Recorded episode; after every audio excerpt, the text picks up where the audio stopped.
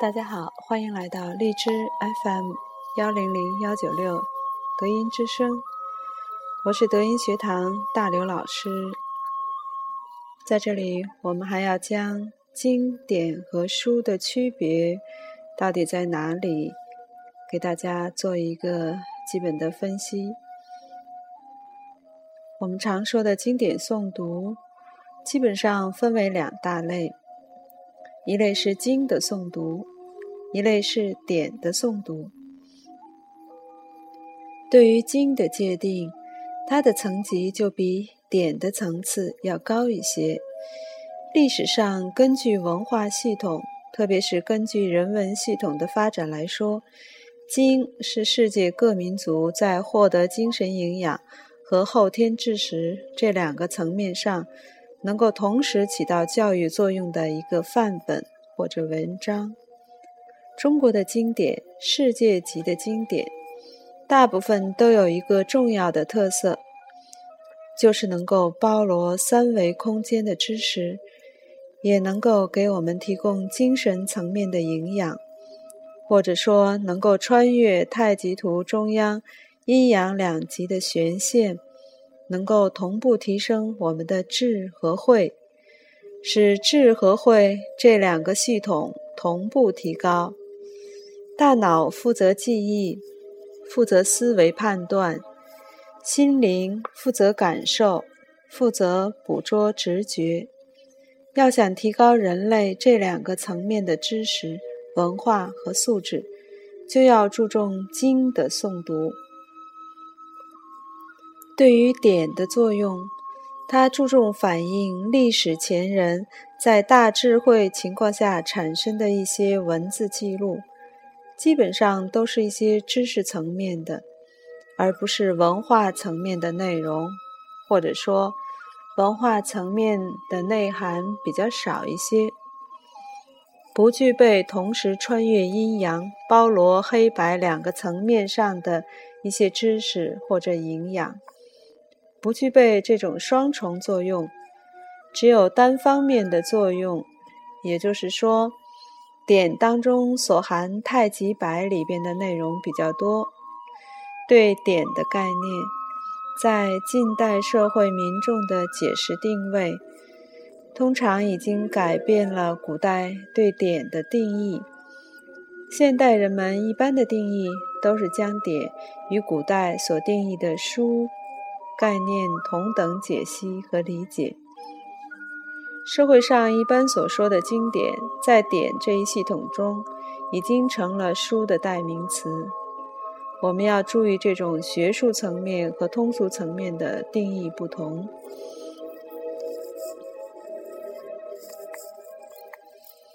人们往往注重后天知识的比较多，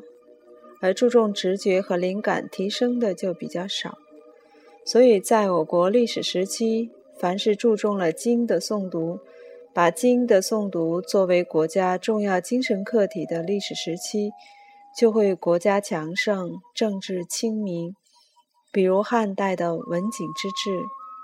这个时期是用黄老经典来指导官员们进行诵读，并且根据这个经典来选拔治国的人才。就带来了文景之治的辉煌。汉代时候，由于汉武帝的专权作用和董仲舒的进言，以及汉武帝的舅舅当时的宰相田汾，他们出出面联手，把黄帝四经清除了，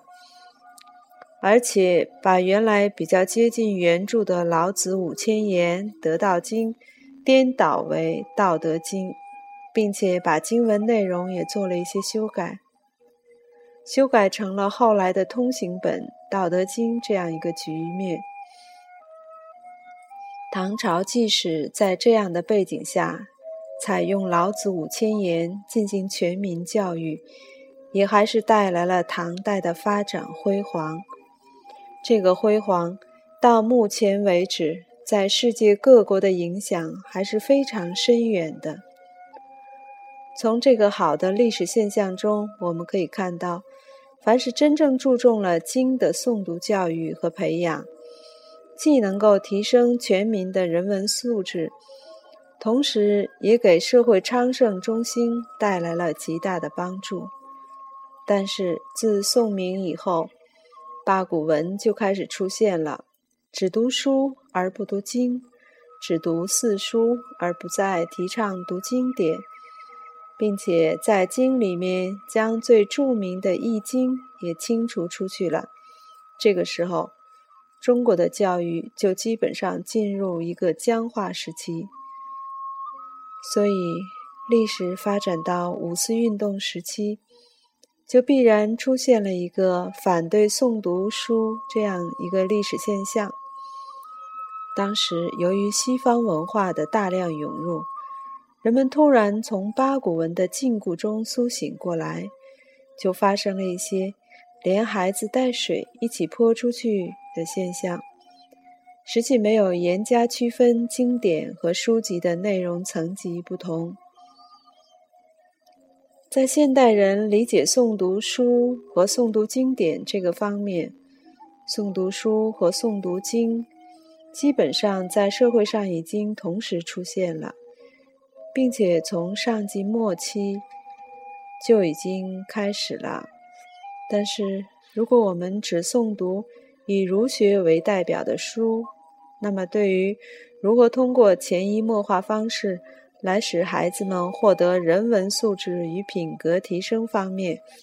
看起来其作用还是不足的。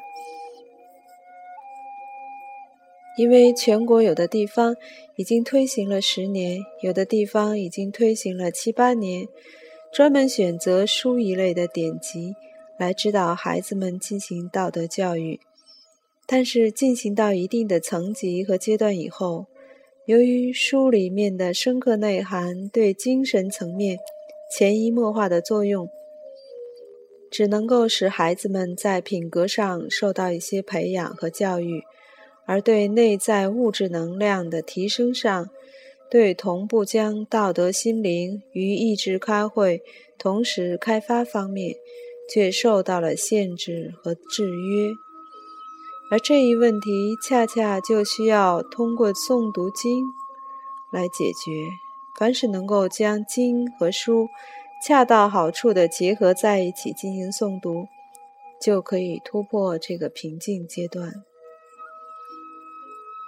我们这些年来总结出来的经验证明，如果只诵读书，只诵读《千字文》《弟子规》等等有关书方面的内容，那么可以对孩子们的道德品格有比较良好的规范作用，但是对提高孩子们的人文素质、对真正的改变孩子们智慧等方面，却表现出明显的局限性，产生的效果并不理想。如果说把经和书结合起来诵读，特别是八岁以后的孩子们，如果将经和书诵读结合比较紧密，那么就会既打造道德品格，也会获得智慧的营养滋润，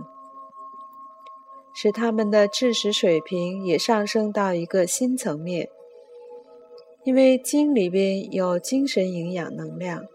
这种能量看不见摸不着，但是它又客观地组合在。古代文言文经典的文字和词句结构当中，只要通过诵读，就能够激活并开启我们身心内环境与外环境连接的一些门窗。这个仓库通路一旦激活，从自然当中获得能量，那么品格的打造也就会出现明显的改观。这也是在大量的经典诵读推广中获得的一些体会和验证。在经和书的诵读这两个层面上，我们只有把这两点都抓住，那么也就能够在教育过程当中，既能使孩子的人文素质和道德规范获得提高，使其道德品质获得提高。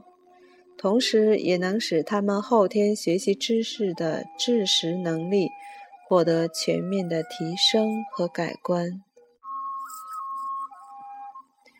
在实践经典诵读的时候，要注意掌握一个特点：八岁之前，孩子们都是纯粹的先天阶段，对于经的知识接受是复印式的。但是过了八岁以后，特别是换了乳牙以后，后天的知识系统就开始大量启动了。这个启动过程有个转换期。八岁到十五岁就是一个转换期，也就是进入了从人生的先天直觉认知转向后天经验思维认知和知识逻辑推理认知的一个发育阶段。这个发育阶段，如果我们既能够将能量提供给他们，又能够用如何做人的品格教育规范他们。这两者如何结合的很好？那么等到十六岁，孩子们自己就能够很顺利的校正自己的人生，就能顺利的就能顺利的通过和度过现在教育学和心理学上所说的不稳定期和青春危险期。我们原来的教育比较机械，是根据现代一些研究得出来的至关科学性教育，而不是进入到每个人心灵当中去捕捉直觉和灵感，以及精神领域营养的教育。